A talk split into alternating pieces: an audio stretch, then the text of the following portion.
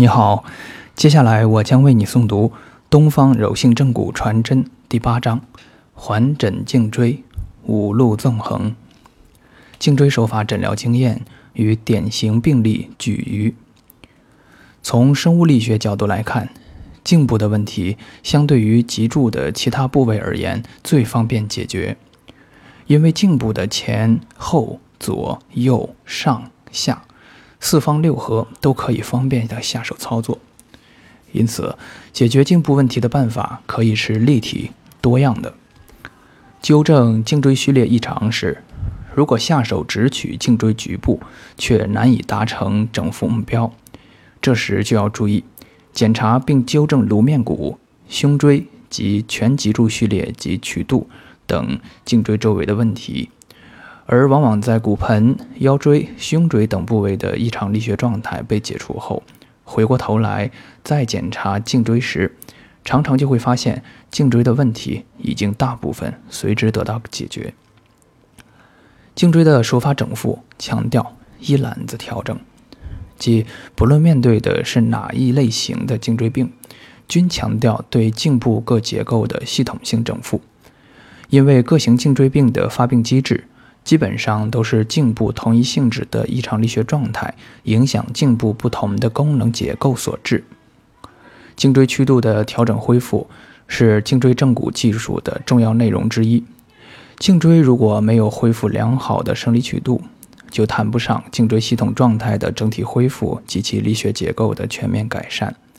颈椎在良好的曲度状况下，保持良好的序列状态，才是颈椎整复技术需要努力的方向。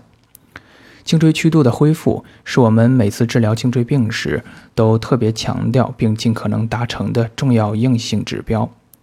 颈椎曲度如果不能恢复，则颈椎问题的治疗将是不彻底的，疗效也是难以稳定的。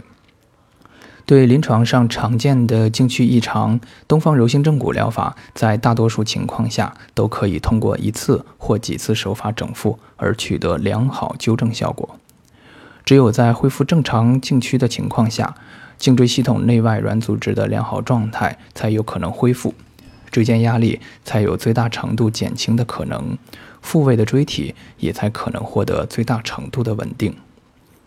在进行颈部推摇操作时，推摇的活动幅度应由小逐渐增大，并随时注意推摇过程中患者的反应。如果遇到异常疼痛反应或其他异常状况，就必须立即终止手法操作，并建议进行进一步的检查，以尽可能明确诊断。手法操作必须恪守安全第一的原则。东方柔性正骨疗法主张尽可能在明确了解诊断结果、影像诊断结果的情况下，进行睁开眼的整脊正骨。有了颈椎的影像诊断结果，医师设计和实施手法治疗时就有了可靠的依据，也有利于患者了解自己的病情并配合诊疗。对于颈椎间盘突出症，尤其是椎间盘的超大型突出。一定要了解中央管内和神经根管内的脊髓及神经的挤压情况。如果有中央型的突出物顶推卡压颈髓，在颈椎摇动时就可能会有四肢放电一样痛感。万万不可贸然搬动颈椎，否则极易造成颈髓的手法源性损伤。对待脊髓压迫症，手法医师的胆子要大。心细一定要缜密。在进行颈部推摇操作时，必须循序渐进，动作幅度由小慢慢增大，推摇速度以慢，力度以轻柔，随时关注症状变化，并做好应对准备。东方柔性正骨疗法通常在手法操作的最后程序中再次实施颈推、颈椎推摇的操作步骤。其主要的目的不是在于纠正椎体移位，而是以全脊柱椎间压力的有效释放为主要目标。当然，这个过程同时也具有颈椎系统顺筋顺骨、合缝归槽的作用。临床上，我们常常可以看到，只要患者的颈椎曲度得到良好稳定的恢复，从那次治疗后，患者可能就会因颈部或相关肢体症状的显著并稳定改善，而很长时间不再出现在你的诊所。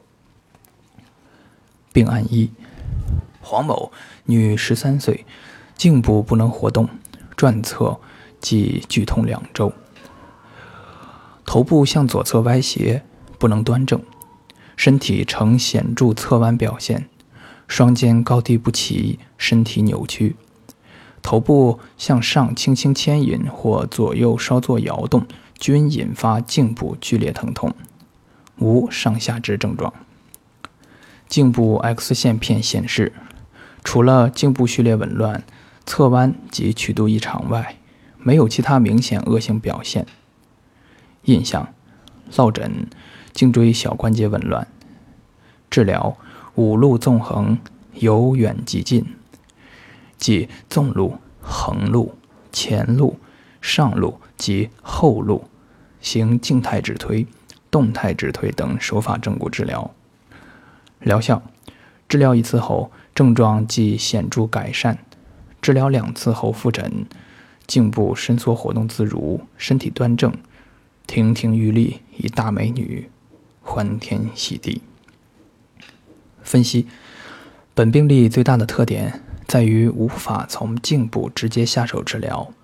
柔性正骨五路纵横，以结构相应原理，从远处周围结构逐渐向问题中心颈部进发，通过筋骨系统内在的调谐机制解决核心问题。而在主要问题解决后，其对身体其他部位的继发影响，脊柱侧弯。也就自然消失。病案二：林老太太，七十六岁，右肩臂酸痛半年，加重一周，手臂上举受限，臂举不过肩。检查：右手臂除肌肉较为瘦削外，皮色无显著异常。右手臂主动抬举虽然受限，但被动活动无碍，可以被动上举一百八十度。右臂肌力五级，臂丛神经牵拉试验呈阳性。印象：神经根型颈椎病。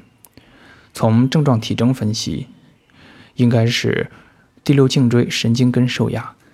通常这样的情况，从颈椎后面及侧面可以较清楚地摸出问题所在，并可以采用指推法从颈椎后路或侧路纠正之。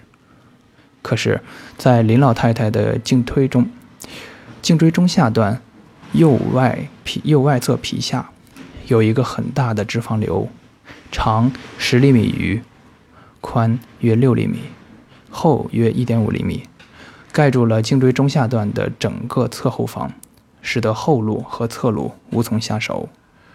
林老太太已经七十六岁高龄，为颈椎板法之禁忌。仔细触诊后发现，脂肪瘤虽然覆盖了颈椎中下段的后外侧，但没有掩盖颈椎横突的前面。于是，运用颈椎前路手法，双手食中指分别从颈椎两侧横突的前面协调操作，针对第五颈椎、第六颈椎右侧横突前面的异常凸起，轻柔抚平之，再配合从骨盆。腰椎一路向上的纵路手法，整体协调全脊柱的序列及曲度。结果，手法操作完毕，令林老太太上举手臂试试。老太太轻松地高高举起了手臂。病案三：唐先生，五十九岁，出租车司机，左前臂外侧及左手指麻四个月，加重三周，二十四小时持续麻。抬高左臂则灼热痛，半夜会麻醒。最近三周右肩疼痛呈放射状，行走稳定无碍。曾经针灸推拿疗效不佳，西医建议手术。检查：双侧臂丛神经牵拉试验呈阳性，霍夫曼症呈阴性。第五颈椎、第六颈椎横突前后软组织压痛呈阳性，颈区较大。半轻度左侧弯，颈部软组织僵硬紧绷，颈胸结合部椎体顺时针旋转，右侧肩胛骨向内上移位，腰曲较大，腰椎右侧弯，尾底变形。MRI 显示，磁共振成像的第三颈椎到第四颈椎、第四到第五颈椎、第五到第六颈椎椎间盘均有蜕变，并向后突出。中央管及神经根管狭窄，见于一百九十七页图八杠十二。印象：神经根型颈椎病。手法治疗。指推法及端盆法纠正骨盆悬移，指推法及掌压法调整腰椎序列及曲度，推摇法纠正颈椎序列紊乱，指推法调锁骨松解、锁骨胸锁乳突肌，指推法纠正右侧肩胛骨移位。结果，一次治疗后，手臂灼热感明显减轻，麻痹减少；第二次治疗后，手臂灼热消失。麻痹显著改善，半夜没有麻醒了。第三次治疗后，左手臂麻痛消失，但左手指仍有麻，程度明显减轻。右肩在颈部转侧时偶有放射痛。到第九次治疗后，右肩痛完全消失，左手指尖仅余轻微麻感。病案四：陈先生，三十九岁，四肢麻痹伴阵发性放电样痛一个月。一个月前，由于双手指麻痹、头痛及经常落枕，曾就诊于美式整脊。治疗后出现四肢麻痹伴阵发性放电现象，平常走路时脚下飘飘不稳，晨起颈部不舒。十年前曾经车祸外伤，少年时曾经从两三米高处跌下。臂丛神经牵拉试验呈阳性，霍夫曼症呈阳性。磁共振成像显示，第四颈椎到第五颈椎超大椎间盘突出，横穿整个中央椎管，将脊髓挤向对侧，如二百页图八杠十三所示。印象：脊髓型颈椎病。手法治疗主要运用轻柔的颈部推腰手法，动作由小逐渐增大，调整的重点在下段颈椎。从骨盆、胸椎、胸腰椎一路上行，进行全脊柱整体性纵路手法调整。陈先生的椎间盘突出主要在第四颈椎到第五颈椎，也就是说，并没有针对最突出局部部位进行调整，而是从外围下手。出诊后，患者回家当天就发现持续了好几个月的手指麻痹显著改善。第二天也没有什么麻痹，直到三天后才开始又有点麻的感觉。四天后复诊，主要针对第四颈椎、第五颈椎，用很小的幅度、轻柔的颈部推摇手法调整。在调整过程中，陈先生双侧手臂和手指、双侧下肢到脚底一阵一阵的出现强烈的放电感。一周后进行第三次治疗。自第二次治疗后，双手指的麻痹就基本消失了，晨起颈痛也没有了。继续用轻柔的推摇手法调理颈椎，以中段为主。整个治疗过程中，四肢虽然也有一阵一阵明显的放电感，但没有第二次治疗时剧烈，患者可以接受。在进行到第七次治疗后。治疗过程中的放电感和走路不稳的感觉基本上都消失了。总计治疗了十六次，全部症状消失，恢复正常。随访六年，基本上没有特别不适。